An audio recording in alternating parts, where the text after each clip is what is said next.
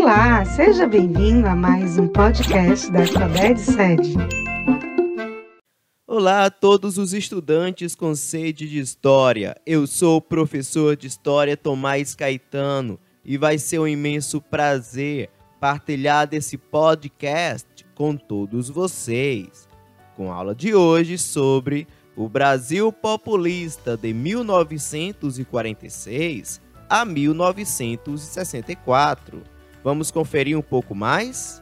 Bom, pessoal, para começo de conversa, a aula de hoje se localiza no momento histórico brasileiro após a Era Vargas, por meio da chamada democracia populista.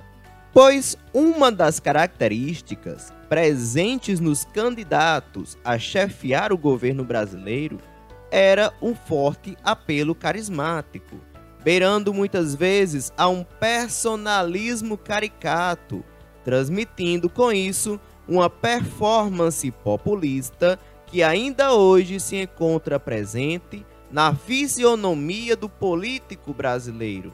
O primeiro governo que podemos destacar aqui durante o período populista seria o governo de Eurico Gaspar Dutra de 1946 a 1951, que foi caracterizado pela instalação da Companhia Hidrelétrica do Rio São Francisco e a elaboração do Plano Salte, que priorizava a saúde, a alimentação, o transporte e a energia, assim como reforçou os laços existentes entre o Brasil e os Estados Unidos, rompendo assim relações com a União Soviética.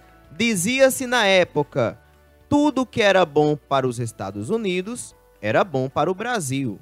O segundo governo foi exercido pelo ex-ditador do Estado brasileiro Getúlio Vargas, vencendo o pleito eleitoral de 1950 com aproximadamente 50% dos votos, retornando ao Palácio do Catete, como ele mesmo dizia, nos braços do povo.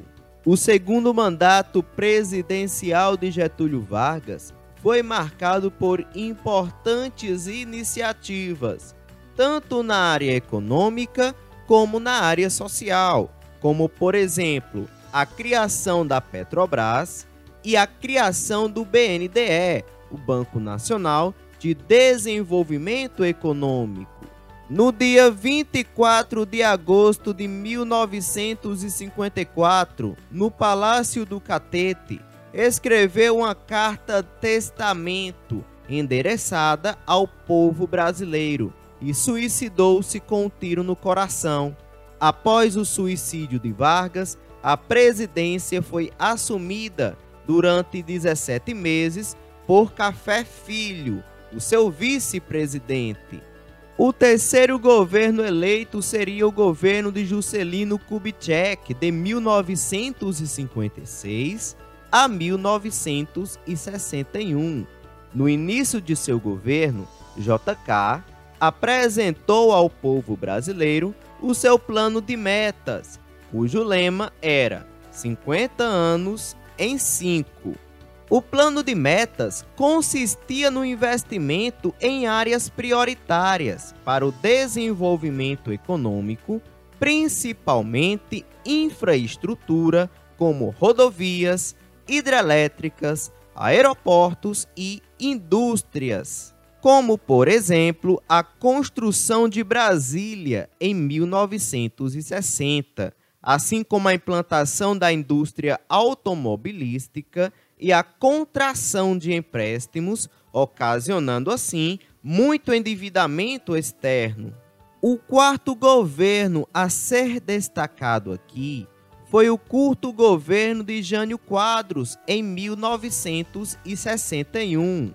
Sua gestão durou apenas sete meses e foi muito contraditória.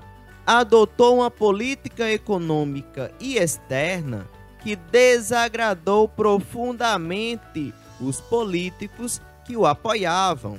O quinto e último governo foi o de João Goulart, mais conhecido como Jango, de 1961 a 1964, após a renúncia de Jânio Quadros. Os militares e líderes da UDN tentaram impedir a posse do vice-presidente João Goulart, o acusando de ser um perigoso comunista. Diante dessas divergências políticas, a solução encontrada pelo Congresso Nacional foi estabelecer o sistema parlamentarista.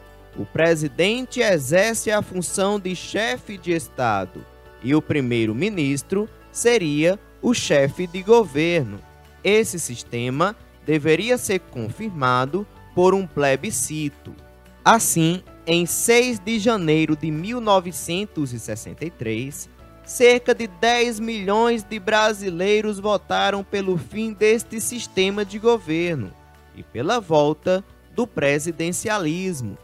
Entre as características do governo Jango está o Plano Trienal de Desenvolvimento e as reformas de base, ou seja, reformas estruturais na sociedade brasileira. Jango assina no comício do 100 mil a ata instituindo a reforma agrária, provocando assim a Marcha da Família, passeata feita em oposição ao governo de Jango, por meio da polarização política, tanto interna como externa, as Forças Armadas, assim, vão colocar os tanques na rua e vão depor Jango, assumindo o poder político em 31 de março de 1964, por meio de um golpe de Estado, mergulhando o Brasil em uma ditadura que duraria